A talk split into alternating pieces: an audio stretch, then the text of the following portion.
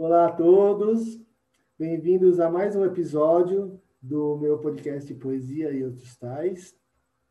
Hoje a gente vai falar sobre a poesia e o circo. Eu acho que são duas artes que estão muito ligadas e tem tudo a ver. E para essa conversa deliciosa, eu convidei uma amiga muito querida, uma artista circense, a Marina Krause.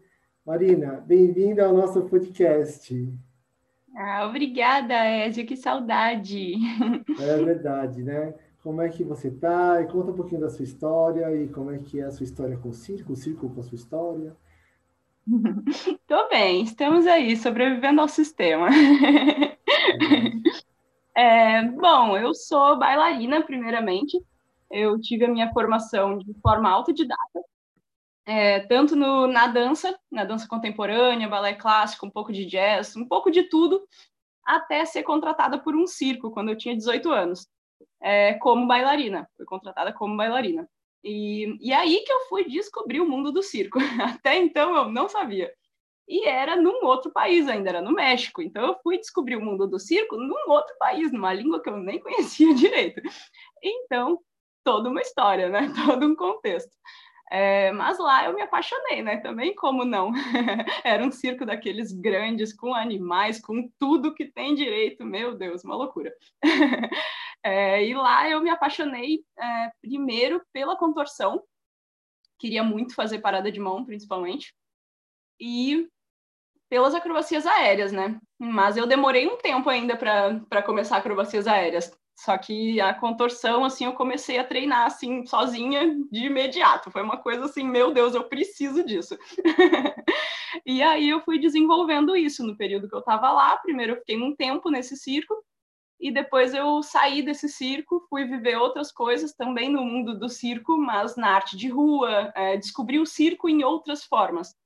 É, e depois fui me especializando num outro circo. Depois de viver essa arte de rua, eu também fui para um outro circo pequeno. Então eu vivi essa, é, esse contraste de um circo grande para um circo pequeno, esses circos de esquina, né, como fala. É, que também tem toda a magia do circo, né? Continua com toda a magia do circo, mas numa tribuzinho.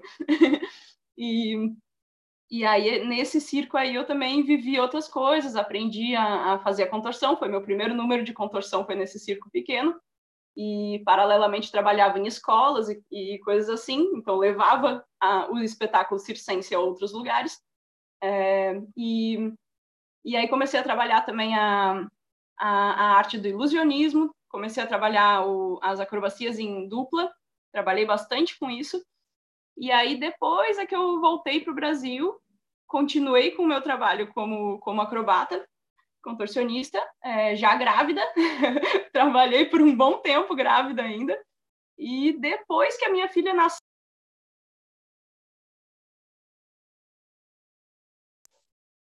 quando ela tinha uns três meses que eu comecei a treinar acrobacias aéreas. Aí sim, aí eu nunca mais parei também. Foi uma loucura.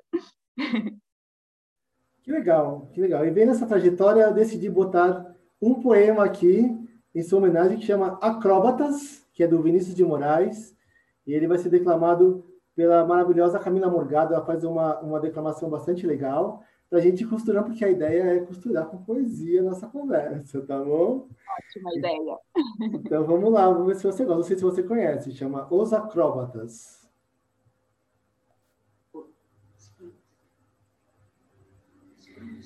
Assim, além Subamos acima do além, subamos. Com a posse física dos braços, inelutavelmente galgaremos o grande mar de estrelas. Através de milênios de luz, subamos como dois atletas, o rosto petrificado, o pálido sorriso do esforço. Subamos acima, com a posse física dos braços e os músculos desmesurados a calma convulsa da ascensão.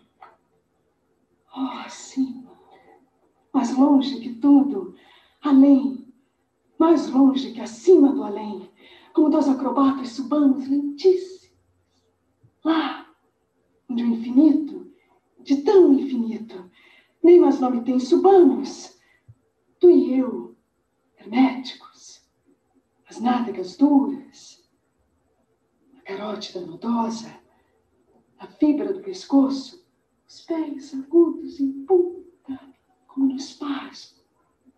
E quando lá, acima, além, mais longe que acima do além, um último impulso, libertados do espírito, despojados da carne, nós nos possuiremos morreremos. Morreremos alto, imensamente, imensamente alto. Então, Marina, é bonito esse poema, né? Lindo. Adoro.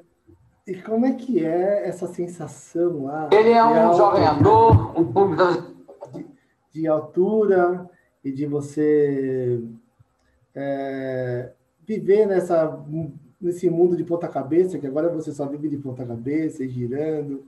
Como que é isso? É um vício mesmo? É essa vontade de sempre além, né? É? É oscilar emoções o tempo todo. O tempo todo. Lida com frustração, lida com medo, lida com, meu Deus, o que eu estou fazendo? Ou, meu Deus, até onde vai isso? Quando é que eu vou precisar parar? Quando é que eu vou precisar ir mais, dar mais de mim? Até onde que eu consigo ir? É muito, é muito louco, é muita emoção ao mesmo tempo e, e, com- e lida com muitos medos, na verdade, né? Muitos medos. E essa é a beleza da coisa, né? A gente lida com medo e vai com medo mesmo. Que, que legal você aprender a lidar com o que muita gente não consegue na vida, né? E vocês se desafiam e se propõem a, a atravessar um limite todas as vezes, em cada apresentação, por mais que você faça, é Aham. sempre, sempre aquela adrenalina, né? Hoje tem que estar focado, porque eu acho que o maior deslize é você ficar confortável, né? Você está Claro. Não Você- pode focar na zona de conforto ali, porque senão, né, perde o, o- vira um hábito, né? Não dá para virar um hábito, tem que estar sempre naquele instinto de sobrevivência, tipo, eu preciso doar toda a minha energia e minha concentração nisso, senão pode falhar qualquer parte. Então, é, lida com essa com essa necessidade, né, de estar Você presente. Você falou que depois foi para a rua tudo mais, mas você sabe que o caminho do circo é o contrário, né? Bom, eu vou falar um pouquinho da história do circo. Ele remonta a, a, prática circense, a arte circense do, de quatro séculos antes de Cristo, né? Já na Grécia e tudo mais, mas, na verdade, existiu lá os circos máximos, que foi em Roma, que onde era apresentado animais selvagens, lutas, corridas de biga, tudo mais, mas é daí que veio o nome de circos, que é círculo, né, máximo, que em 40 a.C. pegou fogo e eles ergueram o Coliseu no lugar, que continuou, porque em Roma haveria, havia aquela política do panis et circenses, né, que é, distraindo o povo com, com diversão, com circo, né, que eles chamavam, e com pão, né, que é, até hoje né, se usa é, populismo, essa, essa coisa da, da da, dessa estratégia de iludir o povo. Aí na Idade Média havia os saltimbancos, que eram uh, grupos de, de, de, de, vários artistas, né, malabaristas e, e, mágicos e clowns que andavam pela cidade e iam ganhando. A arte é. circulando pelas ruas. Sim, sim, que era é, bem essa coisa que ainda existiu, que é esse da rua, né? Que passava o chapéu e, e, e, se apresentava em alguma corte ou não, né? Ou nas praças das cidades. Até que em 1768, 1768, o inglês chamado Philip, acho que é Austin, acho que é o nome dele, Ashton, Ashton ele montou um, um grupo lá e fez um, um circo na verdade, baseado com acróbatas sobre cavalos. E aí ele punha outros, né? Mas basicamente iam lá as pessoas ver e tal. E foi pungente aquilo, porque as cidades estavam crescendo e as pessoas gostavam de ver animais e os acróbatas e os palhaços e tudo mais. Depois, para o Brasil, o circo veio com a, conjunto com a família real. Quando começaram a vir os europeus, veio a arte do circo. E uma coisa interessante é que o palhaço que havia lá, ele foi mudou para cá, para o Brasil. Ele teve Lá, o europeu lá que estava lá, ele era mais mímico, com um humor mais sutil, não falava. E aí veio aqui para o Brasil um palhaço tagarela interativo que joga água no, na plateia, enfim, tem toda ah, aquela coisa. Né? É, já houve uma, né, uma malandragem aqui que entrou aqui. Aí depois, aqui no meio do, do, do século XX, já foi se proibido usar os animais, né? E aí, aí foi a ascensão do Cirque Soleil, é onde é, agora o Circo do Soleil, o Circo da China, tudo mais, bebem ali dos, dos, daqueles ginastas mesmo, muitos ginastas de, de Olimpíada, de coisas assim que é, vão para o circo e tudo mais. precisaram sobressaltar, né? é, onde... E o circo é aquele lugar onde a gente sonha e, e as coisas é, poss é possível. A gente, sai, a gente sai com aquela sensação de que a gente pode. A gente pode é impossível. A gente vê que as pessoas rompendo com tão, tanta maestria, tanta, tanto sorriso, tanto brilho, os limites do impossível, que a gente sai achando que a vida é possível. E lida com naturalidade com isso, não é incrível? Que fantástico que é isso. Vocês veem as pessoas brilhando na plateia, os olhos. Como que é, é essa quando eu, cheguei, quando eu cheguei nesse circo grande, foi foi muito louco, né? Foi vários quebras de paradigma na minha vida, foi uma loucura. É, mas o que me chamou atenção foi essa possibilidade de sair de, de trás da cortina e me enfiar no meio da plateia para enxergar a mesma coisa que eles estavam enxergando. É, é, toda uma magia envolvida, né? Eu ia para lá e via o mesmo espetáculo toda noite, não importava, ia ser sempre mágico. Todas as coisas loucas que acontecem né, no meio de cada apresentação que, que, que fascínio né, que, é, que, que o circo exerce, né? Como ele toca as crianças, sobretudo, os adultos também viram crianças, na verdade. E você vê, o circo sempre tem uma história pelas cidades interior, porque são lugares onde as pessoas não têm acesso à arte, né? Você claro. viajou, você, você fazia essas, essas idas em outras cidades mais Sim, com o circo grande a gente foi para cidades mais centrais, assim, mas com o, com o circo pequeno, sim, era de, de bairro em bairro praticamente, né? Que lá é, é tudo menor, lá no México é tudo pequenininho. Isso, Aí, não tinham acesso à arte e vocês eram o único contato de arte que elas tinham, né? Sim, muitas pessoas vieram para mim assim, nossa, é tão incrível o que tu faz, eu nunca tinha visto nada parecido, tipo, nunca tinha visto nada parecido. existe internet, existe conhecimento, mas às vezes não chega a informação e, a, e não, não chega nas pessoas essa, essa magia toda, né? Todas as possibilidades que existem. É muito, muito louco. É, agora, mais uma coisa que é muito típica do circo é a família circense, né? Geralmente são círculos de família e que formam famílias, que o circo abraça como que é isso, conviver com uma família assim, essa coisa de se ajudar e depois ficar diva de noite, né? De dia você tá batendo uma reta lá para levantar a lona. Como que é isso? Conta pra gente. É tipo isso. é, essa diferença também do circo grande e do circo pequeno tem muito isso, né? No circo grande existem as pessoas para fazer o resto. O artista ele pode se dar o direito de ser só artista. E num circo pequeno, o artista ele vai se virar para fazer acontecer a montagem do circo, desmontagem, o, a comida das pessoas, é tudo envolvido, né? Então é, é um, uma cooperativa muito mais do que num circo grande, que é uma empresa grande como qualquer outra, né? Então existem as divisões de tarefas. Mas sim, existem, existem essas diferenças. E como é que é, é, existe conviver com essas pessoas? Você, fica 24 horas, né, ali, né? Com, com, e e vai de cidade em cidade, vocês viram um núcleo familiar muito, muito forte, eu imagino. São amizades que são, ou inimizades, que ficam tudo muito intenso, não é verdade? Sim, fica bem intenso o negócio. é, tu vive e trabalha o tempo todo, e vive e trabalha, e vive e trabalha. É, então, divide tarefas de de acolher as crianças, os animais, não é só as pessoas, né? Então, todas as crianças envolvidas no local, todos os animais envolvidos no local, tu se torna responsável pelo grupo todo, né? Então, é, acaba tendo essa divisão, assim, que geralmente daí entra o machismo, inclusive, né? De sexismo de ah, as mulheres cuidam dessa parte, os homens cuidam dessa parte, e pronto.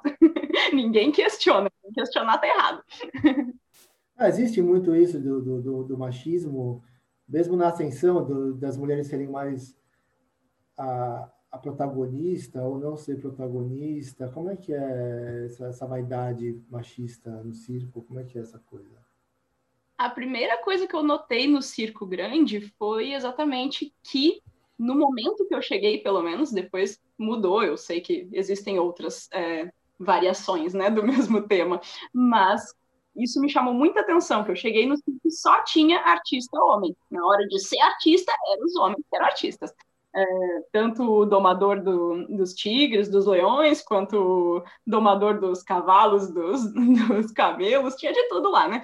E quanto o artista que fazia corda bamba, artista que fazia é, a contorcionista mesmo, que eu fui conhecer, eu só fui conhecer depois, ela começou a fazer o número dela depois, que eu já estava lá um tempo, e, e aí eu enxerguei essa diferença, né, no número feminino para o número masculino. O homem, ele é o incrível, e a mulher, ela é sexualizada, ponto. então, por mais incrível que ela seja, o melhor que ela tem a dar é o corpo dela. É, é, é, triste isso, né? Isso também, todo meio artístico é assim, a gente vê, né? Essa sexualização da, da mulher. Sobretudo no balé, na dança, você, você que é bailarina, Com certeza. Também, também tem essa sexualização que a gente precisa. É, é engraçado que, ao mesmo tempo que a gente quer quebrar, tem muitas mulheres que usam isso como um poder também, né? Que essa sedução delas, talvez até, não sei se a se tem ligação com o talento ou não, porque às vezes elas têm um, um corpo, mas não têm o talento, mas elas se seguram no, no, no espetáculo, né? Na, na, enfim, é uma questão da gente poder polemizar aqui uma outra hora. Cada um das armas que tem, ou que aprendeu a desenvolver, né? É, eu fiquei pensando aqui agora, mas enfim. Então. E, e agora na pandemia, eu vou por outro poema que fala do circo. Ah, ele foi escrito pela irmã do, da, da Betânia e do Gil, que se chama Mabel, Mabel Veloso, do Caetano, desculpa, o Caetano e da Betânia, né? Não é do Gil, o Gil não é irmão do Caetano. Apesar desse falei errado. Que rolou alguma coisa lá? É, e ele é da Mabel Veloso, ele se chama Eu Sou o Circo com Lonas Estragadas. Um circo com é, vamos ouvir a voz do Antônio Bujanra. Vamos ver se eu, dou, se eu me dou bem aqui com o meu bagulhinho aqui. É, banana. Vai lá, querido. E eu acho que esse poema fala bem da, de como está hoje. Peraí. Já não faz mais rir onde o traçou como um circo de lonas estragadas, onde o palhaço já não faz mais rir, onde o trapézio há muito está parado, porque o medo foi morar ali. Eu sou como um circo de lonas estragadas, em que a banda já não quer tocar, aonde as jaulas se restaram abertas, porque nem bicho se deixou ficar. Eu sou como um circo de lonas estragadas, sem ter mais público para aplaudir, temendo aqueles que atiram facas, temendo tudo que lhe quer ferir. Eu sou como um circo de lonas estragadas, sem alegria qualquer, sem emoção. No entanto, existe aquela corda bamba onde balança o meu coração. É, como está o circo hoje? O circo na pandemia, esse circo que a gente não consegue mais ver por aí. E como você acha que a gente vai sair dessa, desse momento? O circo vai sair transformado? Vamos especular um pouquinho. Pois é, tá, tá difícil. Todo mundo está se reinventando, né? Nesse, nesse meio artístico, assim. É, tanto na dança, inclusive, né? Teatros, quanto no, no circo, lonas e etc. é, a, a arte de apresentar para um público, né? É, tá, tá mudando, tá precisando ser ressignificada, na verdade, né? É, o que, que é fazer o público vir até a gente, ou a gente ir até o público, o que, que é exatamente chegar até a pessoa, né? Tornar acessível a arte. É, então, sim, o, o, o, circo, ele, quando dá, ele continua apresentando com menos gente, eu acho, ou fazendo é, é, apresentação com carro e coisa assim, né? Que, que tem essa, esse distanciamento, ou é, ou fazendo online também, acabou se inventando muitas formas né, de fazer online, de fazer esse essa coisa de chegar até a pessoa sem a pessoa nem precisar sair de casa. Então isso também acabou acabou surgindo, né?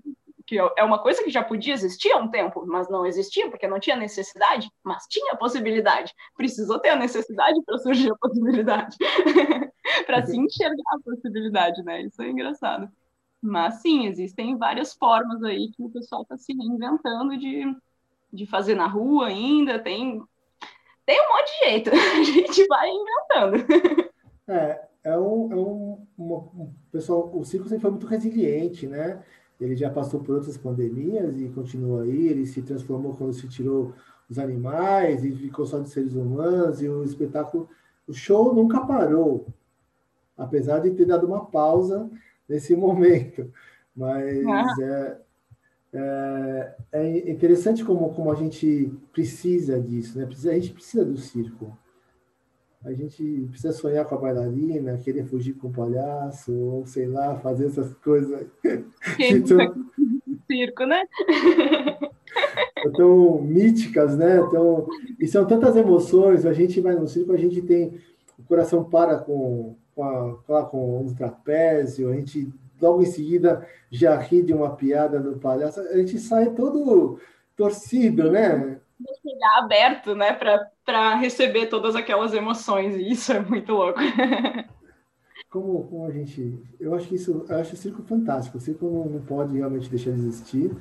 É claro que eu acho que agora está voltando para as origens daqui no sentido de que o, se espaçou, os, os artistas estão esparramados Uns estão virtuais, outros estão em pequenos grupos em cima do, dos caminhões, como você falou, né?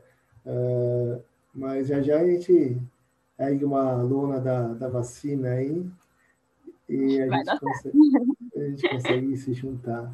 A gente se reinventa. Obrigado, Marina. Eu adorei. Você quer falar mais alguma coisa sobre o circo que eu não perguntei, ou que a gente como é que é a sua filha? Você já está. Eu vejo que a Amelie, para quem não sabe, a, a Maria tem uma filha linda, a Amelie, que ela coloca lá na, nas, nos aparelhos ali e que ela se fascina. Você acha então, que... essa menina, ela foi concebida num motorhome dentro de um circo. Então, ela, sim. Ela é fruto do circo. Já veio pronta, ela é a própria macaquinha do circo.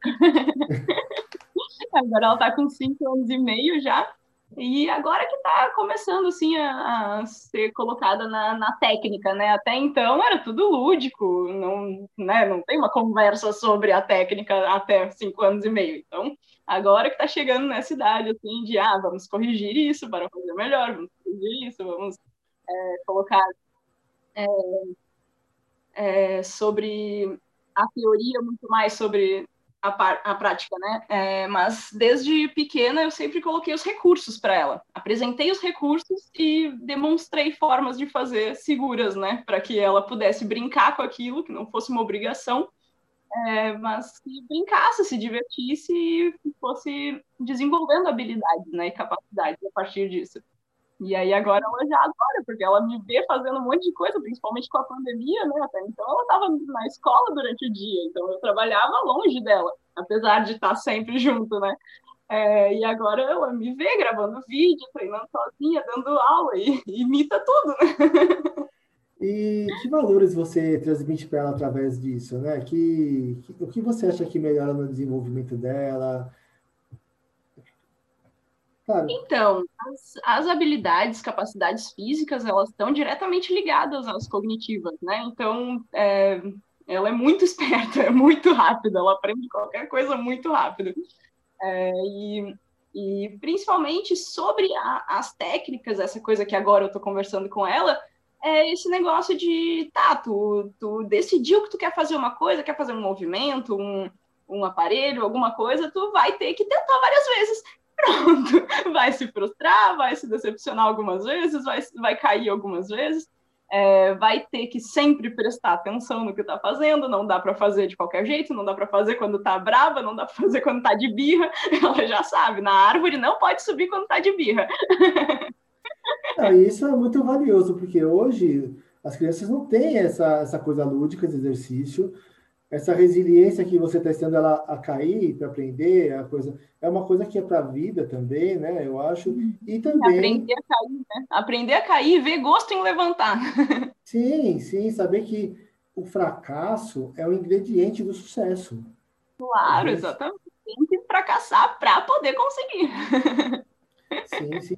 E é, e é também é, essa organização, né? De, de treinar, de ter um, um né, organizar o dia dela. Bom, você quer treinar, então vamos treinar tal horário. Ela vê você fazendo isso. também, né?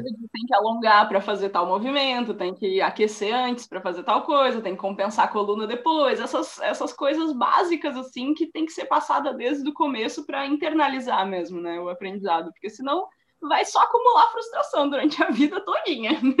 É, frustração a gente tem durante a vida e a gente tem que aprender a lidar pois com é, isso. Exatamente. E você está ensinando ela a lidar melhor com isso, eu acho que imagina, né? É, é, é a conscientização né, de cada emoção e o que fazer com isso, né? Que, que legal. E vocês são, são mulheres aí, né? Quer dizer que deve ser uma, uma coisa muito gostosa, esse, esse feminismo trabalhado aí de três gerações, né? Tudo mais. Sim, somos quatro mulheres aqui nessa casa, é. minha minha irmã, eu e a Meli, e mais duas gatas. A gente é tudo bruxa. Tá certo. Que delícia. Querida, eu só tenho gratidão para te dar, muito obrigado. Foi uma conversa deliciosa. Você permitir que a gente gratidão, querido. entre aí na sua família, você contar para a gente como é que é essa família que você construiu no circo e tudo mais. E que pessoa especial você é, Amelie, todo mundo aí, viu? Muito obrigado. E... Gratidão, querido, foi um prazer. Tá bom. Um beijo e até o próximo episódio. Gratidão, gente.